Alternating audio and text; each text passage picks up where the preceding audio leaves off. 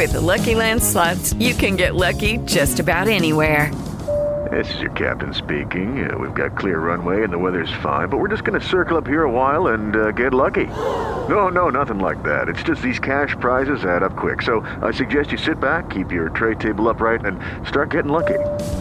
Play for free at LuckyLandSlots.com. Are you feeling lucky? No purchase necessary. Void where prohibited by law. 18 plus terms and conditions apply. See website for details.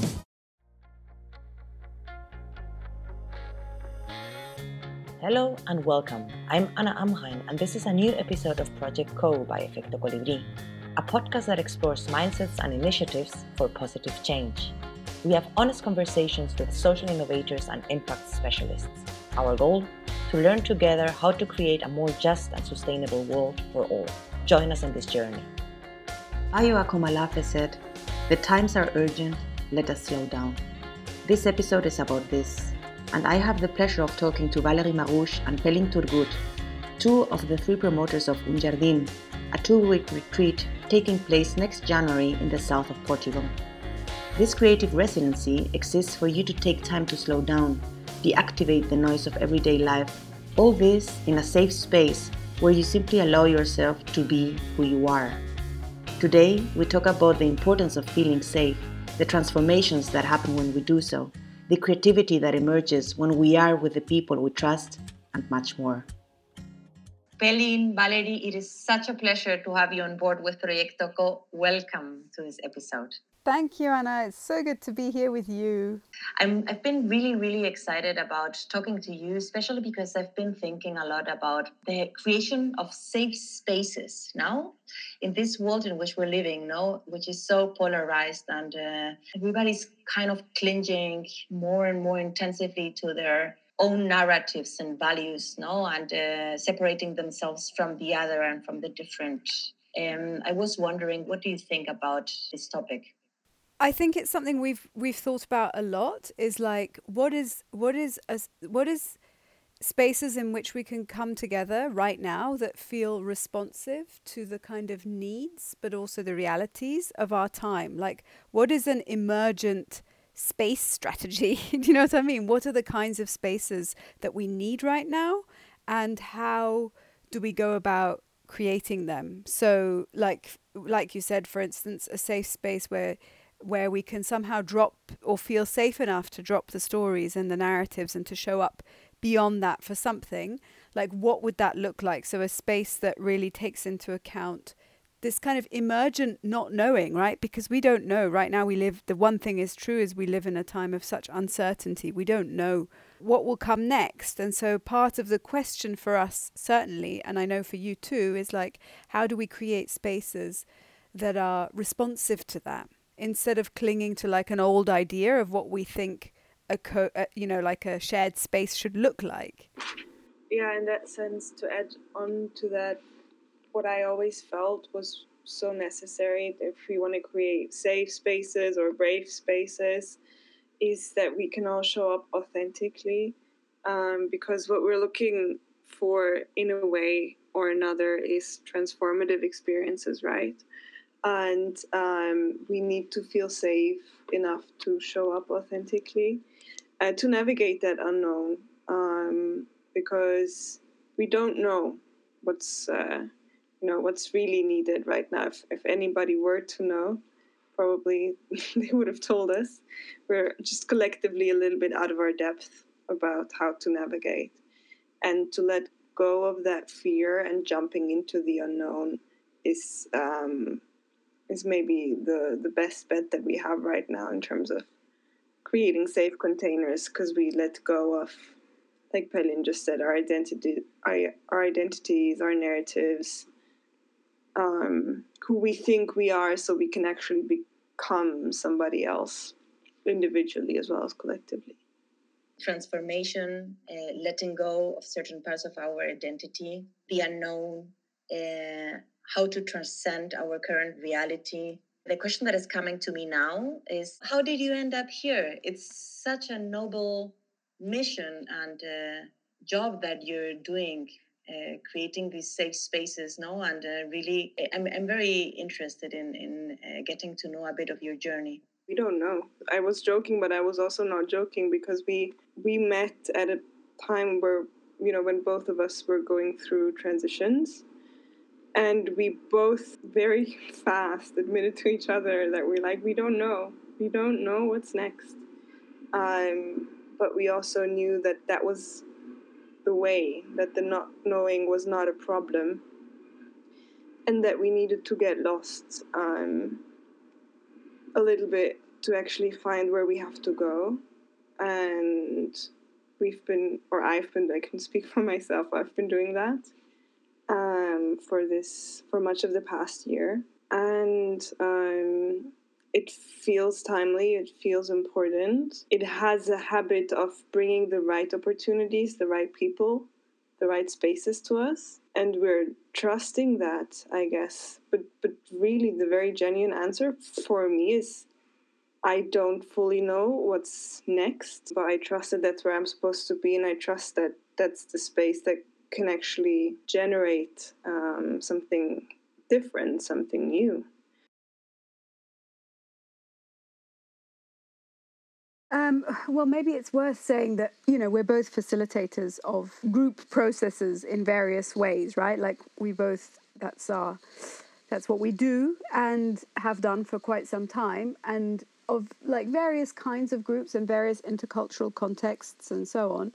Um, so I think part of it is just like also, you know, if you think of that as a kind of art, like the art of facilitation or the art of hosting, you know, like it's kind of like as an artist in a way, uh, you're always attuning to like how what's the next shape that this wants to be in, you know, like I don't know.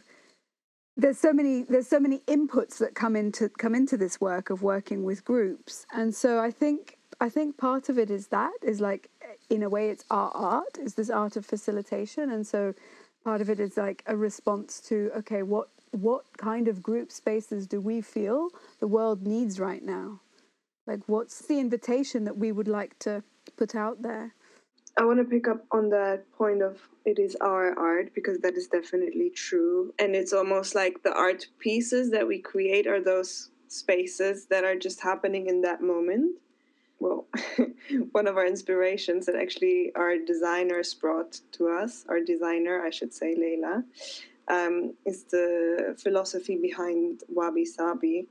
And I started obsessively reading books about it. And Pelin uh, has heard so much since from me about that.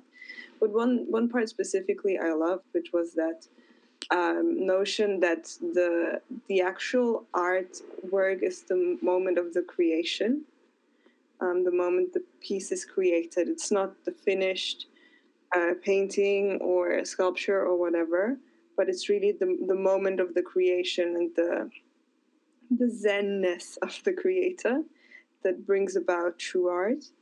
And I think that is the spirit with which we go into this unknown, into this residency as well, um, both for us as hosts of of this, uh, as much as for ourselves.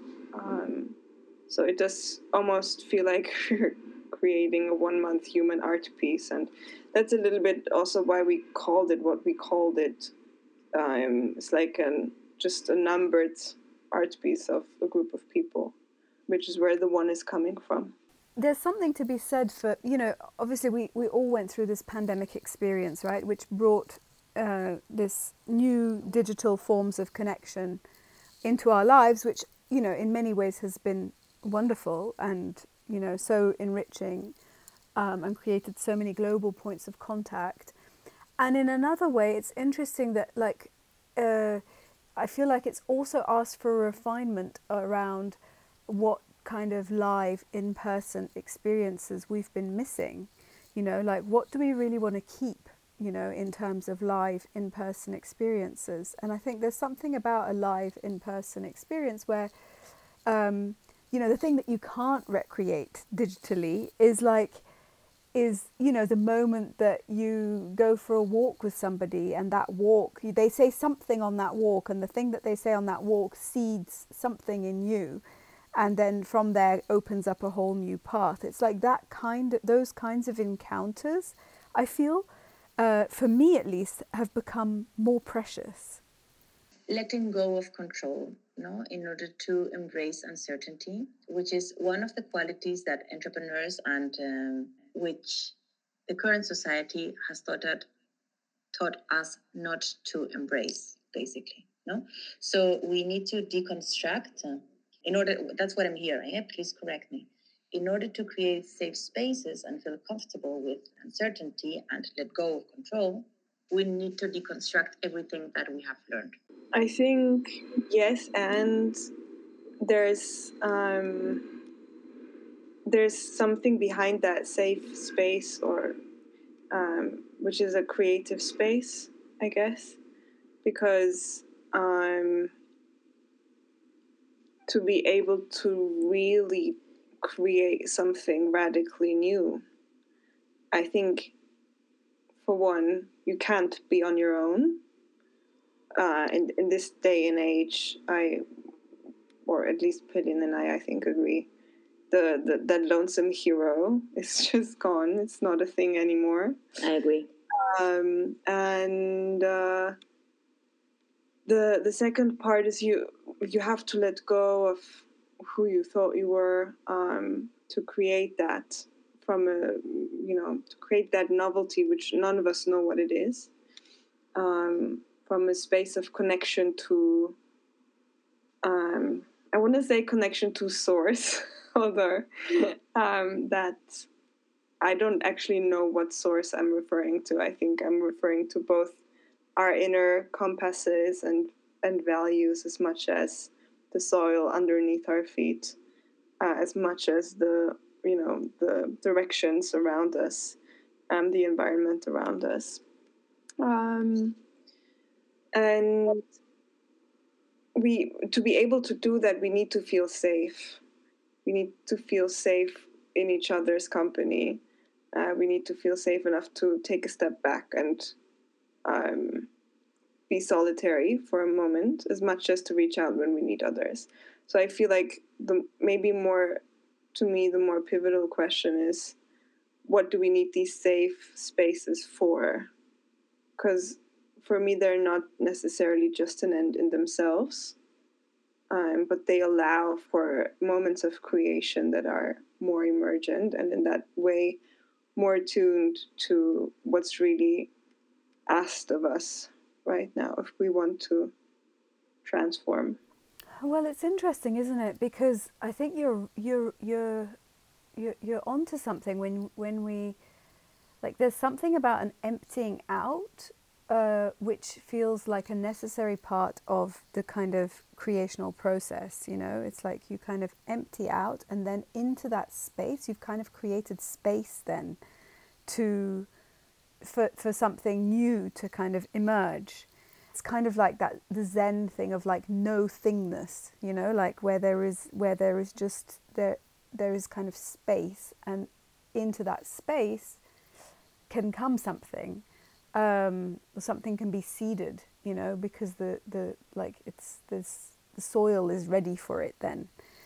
And another thing that I do think about in that context is also about like time well, it's two things. It's like because I mean, I at least like my brain is often taken up with very like admin, you know, sort of right brain activities. You know, there's a lot of that in all of our lives. Social media, keeping up with just even WhatsApp messages. Like, there's just the there really is a level of like um, information that we're constantly managing, and I feel like it part of the creational process is like okay, let's just find the time and the space to put that to one side for a moment. You know, let's really sort of literally create space so so that so that this new thing that I want so that we can just listen, you know, to ourselves and to nature and to just and to life and just really listen for okay, what's what what is my next step here? Um, again, like a, another reason why I think it's nice to give that time, you know, like a weekend retreat just is you know, it, it, it's nice. But oftentimes, then you find like just when you've sort of settled into something, it's like time to get going again. So there's something also about really just slowing down. And maybe also because like we're being asked, generally speaking, to be so fast paced, um, and there is also this sense of urgency around like the issues of our time and you know that like you know i think oftentimes our nervous systems are really in a heightened state of alert most of the time when we're sort of going about our day-to-day lives. So for me it's really important that we can just we can kind of slow down and like carve out space consciously without making any demands on that space that it yields something that it produce something. That's the main thing you know without being like okay and now i'm to like but really to to allow the space to just be the space and that's the edge that most of us i feel are really uncomfortable with. And that's the edge where it can be really important and beautiful to have the support of other people who are also on that edge and who are willing to explore with you oh hey okay well let's just explore this edge here. Like what is it that's really speaking to you? You know what is it that's really calling you? I really want to listen to like the things that have come up for you that you've sort of brought up from the deep sea bed you know from the people that i know that go to communities or we go to retreats or even me you know at the beginning um, i needed to be near the burn with lucky landslots you can get lucky just about anywhere dearly beloved we are gathered here today to has anyone seen the bride and groom Sorry, sorry, we're here. We were getting lucky in the limo and we lost track of time. No, Lucky Land Casino, with cash prizes that add up quicker than a guest registry. In that case, I pronounce you lucky. Play for free at LuckyLandSlots.com. Daily bonuses are waiting. No purchase necessary. Void where prohibited by law. 18 plus. Terms and conditions apply. See website for details. Burnout, no, or near the anxiety crisis before deciding, oh, I need a break. So it's interesting how we humans push and push to the limit until you know, very often, unfortunately, it's too late. How can we then start signaling or start realizing, oh, fuck, well, maybe now is the time for me to slow down, no, to, to start implementing other routines, no, or to give myself just this time, no, to, to just be. Maybe the body because the body actually the body is already telling us no the signals are here. We're just not willing to listen in our right um, brain operating mode no? Yeah no it's so true. And i think part of this kind of you know self-care gets kind of thrown around a lot as a concept in ways that can feel a little bit like i don't want to use the word superficial but it but it, a little bit superficial. But I think what you're referring to is like this deep attunement to yourself and to your self, to your to care for your being, which includes your physical body and also your emotional body, your you know just your soul, like the things that you need on all those levels. And that deep when that deep when you start to kind of deeply attune in that way, I think then you can kind of inc- start to incorporate these kinds of spaces or these kinds of pauses as really like necessary for your thriving, you know? It's self love. It's self care, yes. but it's also self love, no? To be honest, for me, when it's about self love or needing to love others, or no, needing to love yourself first before you can really love others, I'm I'm never sure I can disagree oh, sorry, I'm never sure I can agree with that. Um, because hmm. it is our relationships also that support us in understanding that we can be loved. I can I can speak for myself. I've learned to love myself through people who have been there throughout, and mostly those who've been there throughout the darker moments. And I learned through them to love me and mm. I think the hope is that tiny way such a such a sense of solidarity can be recreated in a space if we give it the time and the openness for it to develop. And I mean, we say it's a creative residency to, to give each other space, to give ourselves space um, of creative solitude and creative solidarity. And it's really that balance and that combination that I think is the game I don't want to say game changer, but is the where my heart wants to go there. Um, because it's not just about loving me or you loving you. It's about all of us loving all of us and everything around us. And that sounds terribly naive. Um, but I, I do very fundamentally believe that that is the way forward. And I think that is also where we say this is not a retreat for you to go on your own journey because we're both, you know, spending a lot of time in Lisbon and we've been joked we've been joking about that you know everyone is on their journey right now you know and i'm on my journey and you're on your journey. Um but the question is are we just on parallel journeys into nothingness or do our journeys meet at one point?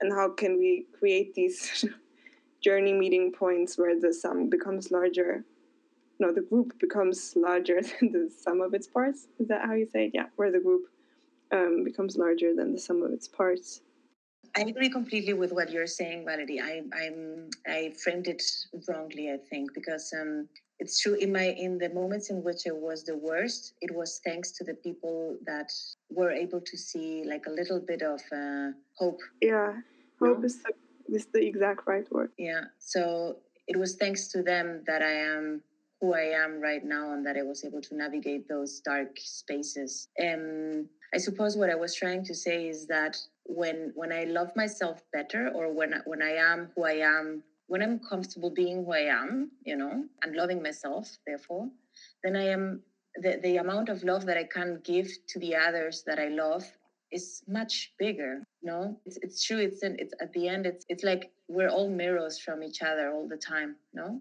and uh, if the if the more colorful the, the the images that we reflect, no, the bigger the rainbow and the big the bigger the galaxy and now i'm seeing a lot of color all over the place yeah definitely and um there's this quote um, which I've, uh, I've also told Pelin about, and now that you bring up the concept of hope, I think definitely for us, our dream would be that um, this residency would become a space of hope for everybody there. Um, and well, I'm right now in this fellowship, Anna, as you know, and we've been speaking about the question of um, can we actually turn things around still? Do we believe that collectively we can? And many of us say actually we don't. We can only make it, you know, on a on a smaller level, individually, one on one. We can turn this around, but collectively, we're just too out of our depth, and nobody knows. Um, and and then to create these spaces still where um, I'm, I'm coming back to the quote now, where we can be truly radical in the sense that we make hope possible instead of despair convincing, mm. uh, which is the quote. Um, that's the that's what's pulling us, none, nonetheless, even though we don't think we're gonna change or save the world necessarily, but. Um, to create these beacons of radical hope how are you going to create this radical hope? How are you give me give me all the details. What can i expect? What can we expect? Or shouldn't we expect anything at all? Good question. Uh, how are we going to create it? I don't know. I just know that it happens when we come together in that space of well loving each other. The the magic of the place is really important obviously. The i mean speaking about the residency it's very expansive. It's really rooted in the in the land there. You can feel that um, you have you have wide spaces. It's not crunched in. There's water there's earth there's forest the beach is 50 minutes away. I think we we must absolutely not underestimate the power of places um, for for the spaces where we gather, and how how we create that in, in the sense of what people can expect. We're just being honest about where we are, and it's it's really underestimated how important it is that we can share our stories and other people will actually listen and that there is a space of no judgment that there is a space where others just nod and nobody needs to save you. It's like it's not a space where you come to, to have others fix you. It's a space to be who you are. so you can also step out of that and see okay is there maybe a, a layer on top of who i am now that i can expand into uh, how can i nurture my own growth how can i nurture somebody else's growth in this so yeah that is maybe on a more metaphorical uh, level what what will happen it's it's going to be very ritualistic uh, you know rituals as simple as sharing food uh, coffees in the morning, coming together, sharing about where we are, what we are creating, if we are creating anything at all, what is our intention. Just sharing, being human in this space with other creatively driven seekers on a quest.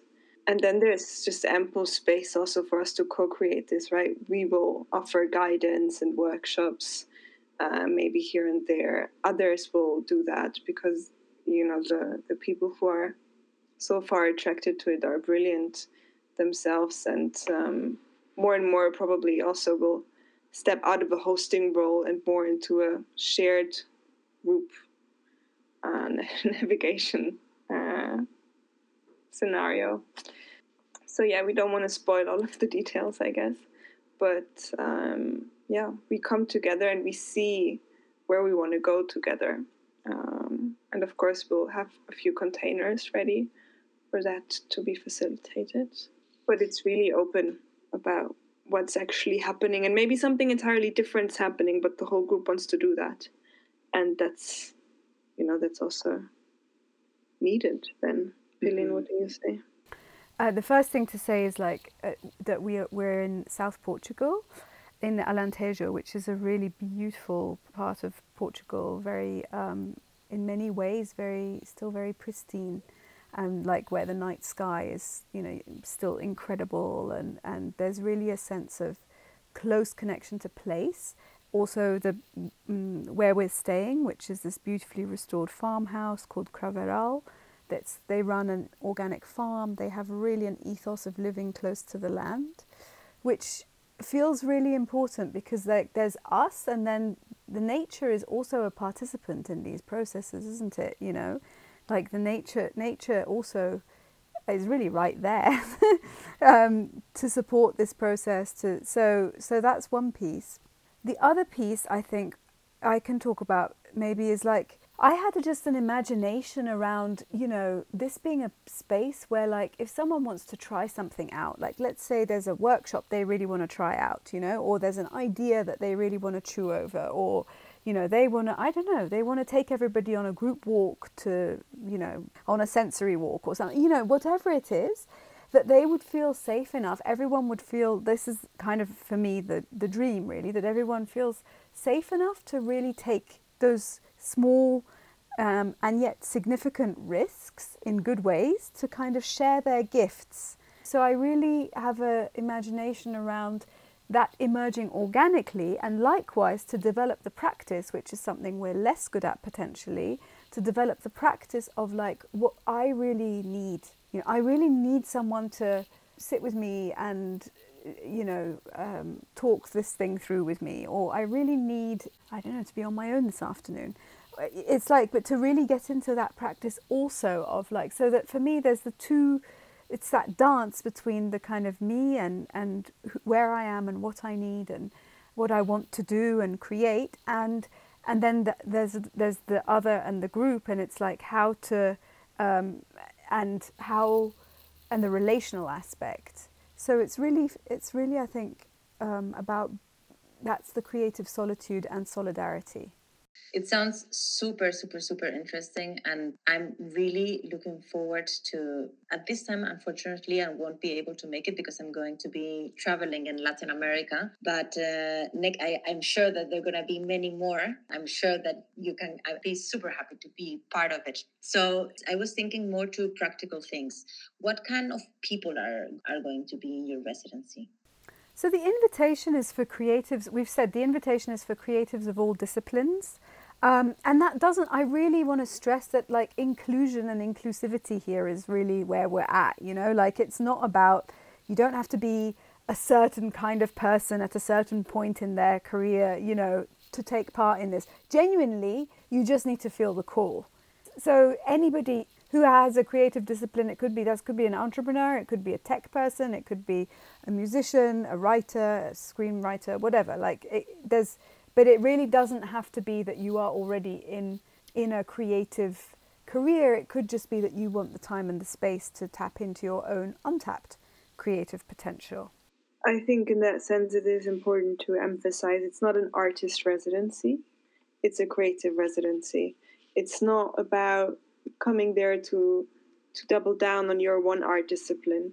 It's to explore your own creativity, to relight that creative fire, to look for your muses in yourself and each other in nature and everything that you're finding around yourself and be inspired by that because everybody, I very deeply believe that everybody is creative. Everybody has a creative impulse. And our lives, our routines kind of they dim our creative light down quite a bit. And um, we want to give space to to light that again. Whether you light a candle or a bonfire um, as long as it's not a forest fire i think that's entirely up to to everybody coming. Um, but but that's really the kind of people who are going to be there. And like Pelin said it's really across disciplines across um, across cultures also. I mean um, that's where the the magic also happens is when we are sitting across from somebody who is so different yet so much the same. Some people did say they were like, "Oh, this sounds amazing. It looks amazing," and then they had this like because we all have some degree of like imposter syndrome in a certain way, right? So they had this like, oh, "But is it really like this? Couldn't possibly be for me, you know?" And so that's why I I really want to emphasize that like this this is really an invitation for anybody who feels like yes, you know, like I really just want to give my own creative spark. I love that word spark a little bit of time to kind of to f- kind of find its light you know Thank you so much, Pelin and Valerie, for creating these safe spaces for our sparks to have the possibility to emerge. And um, really, I, I'm looking very much forward to talking to you very soon and hearing how well it went and when the next is coming up. Thank you so much, Anna. Thank you for listening to this episode. We hope you enjoyed it as much as we did. You can find all the references of the episode on our website www.efectocolibri.com slash proyectoco. If you liked it, rate us with 5 stars, leave us a comment, and share it with your network. This will help us reach more people and make social innovation become the norm. So in advance, a big thank you. If you have questions, feedback, or want to introduce us to a guest for the podcast, you can write us directly at ana.efectocolibri.com. See you next time.